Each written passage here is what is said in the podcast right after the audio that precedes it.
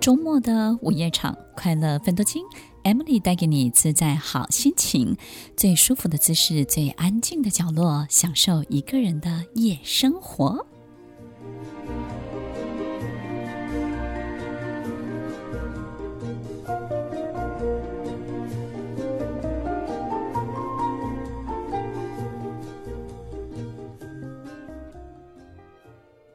听众朋友，有没有发现时间过得好快？突然之间我们就老了，突然之间这个年纪好像跟我们的心理已经没有办法配合了。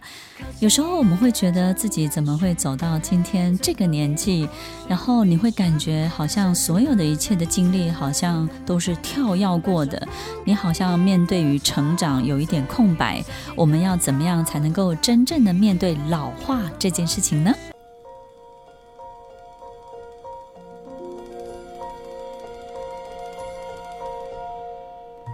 欢迎收听快乐分多金，我是 Emily，在每周六晚间八点到十点，与您在空中共度美好的时光。当我们的脑力、体力开始退化的时候，我们可能会惊觉自己已经进入一个老化的过程。那我们最担心的就是这种社会力的衰退。那社会力是什么呢？就是我们觉得自己好像没用了，然后没有价值感了，然后再来就是你不知道自己还能够风光多久了。在我的学生当中啊，会容易有这个问题的，就是进入五十岁以后，因为通常他们会把这个五十五岁或者是五十八岁呢，当做这个工作生涯的据点。那么倒推回来的话呢，只剩下七八年或者是五六年的时间，然后于是呢，大家就会非常的焦虑跟惶恐。那个东西好像就是过了五十岁之后，你就开始倒数自己在事业当中能够表现的机会，然后呢，也不知道。真的，这个巅峰能够撑多久？然后还能够拥有这一切，能够拥有多少？那么在走在路上呢，你就会开始去看看这个老年人走路的样子，跟他们在外面的时候，不管是搭公车啊，或者是在行走的时候，你会开始去观察老人家的神态。其实，在这个过程当中呢，我们都会有一种惊觉，就是我的生理年龄还不到那儿，但是呢，哎，我的生理年龄已经到那儿了，但是我的心理年龄呢还不到那儿的这个过程。所以，听众朋友，不管我们是不是已经在这个中年过的中年的阶段，或是老年的这个阶段呢？其实有时候我们的确会有一些困惑，那这些疑问跟这些困惑呢，在我们的生活当中可能都会造成一些心理的影响。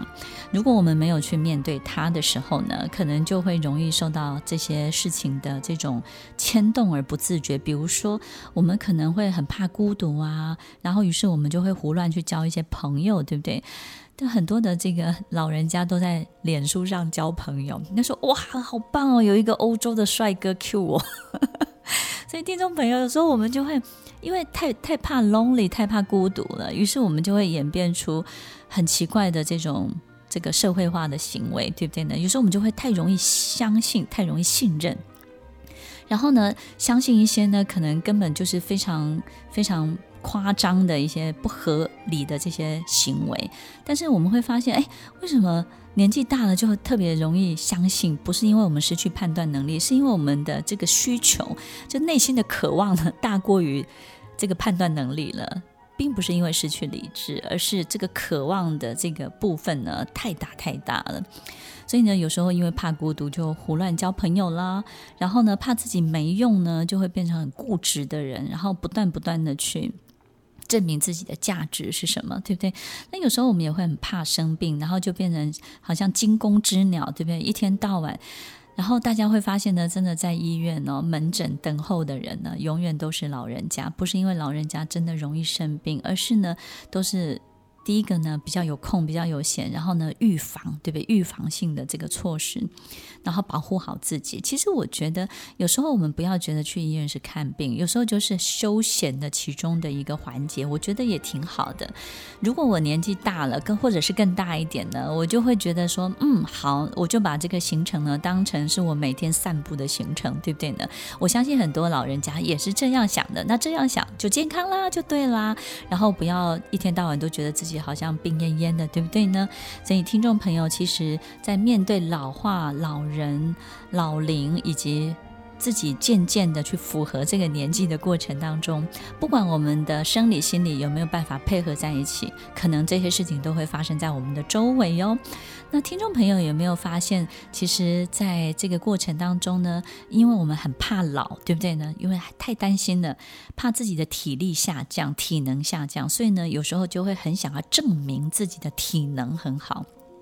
或者是证明自己的体力很好，那我们就会发现呢，过了中年之后，好多人喜欢跑马拉松，好多人变得好喜欢登山，好多人呢就好喜欢呢，就是挑战这个百越，对不对呢？我们发现呢，会有一个老化的症候群，叫做老化过动症候群。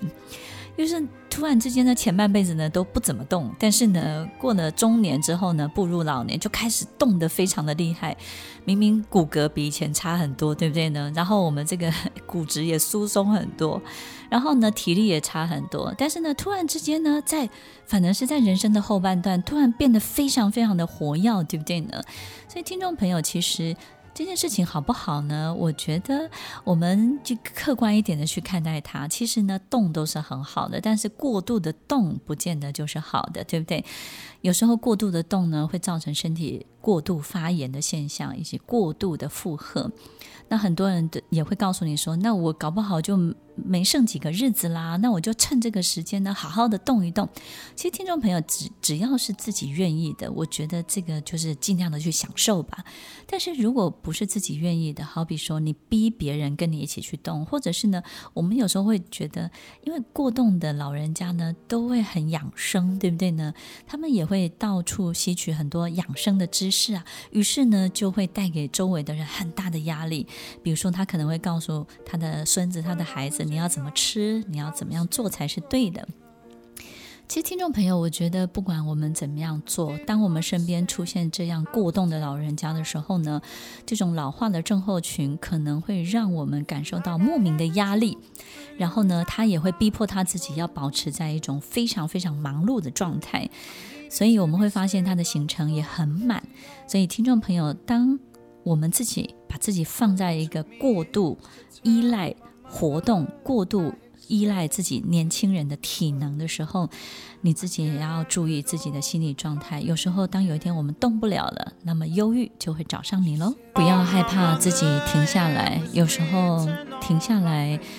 不是一件不好的事情。我们能够真正的去面对我们的年纪，你不见得要变老。但是呢，我们要很清楚，现在的你，现在的自己，到底在你人生什么样的阶段里？我们要怎么学习步入老年，学习老化的过程到底是怎么发展的？就从我们的父母身上开始学习。从他们身上开始观察，你会非常的心疼，因为你知道，其实他们在步入老年的过程当中，也非常的惊慌，非常的失措，也非常的不知道自己该往哪里去。听完今天的节目后，大家可以在 YouTube、FB 搜寻 Emily 老师的快乐分多金，就可以找到更多与 Emily 老师相关的讯息。在各大 Podcast 的平台，Apple Podcast、KKBox、Google Podcast、SoundOn、Spotify、Castbox，搜寻 Emily 老师都可以找到节目哦。欢迎大家分享，也期待收到您的留言和提问。Emily 老师的快乐分多金，我们下次见，拜拜。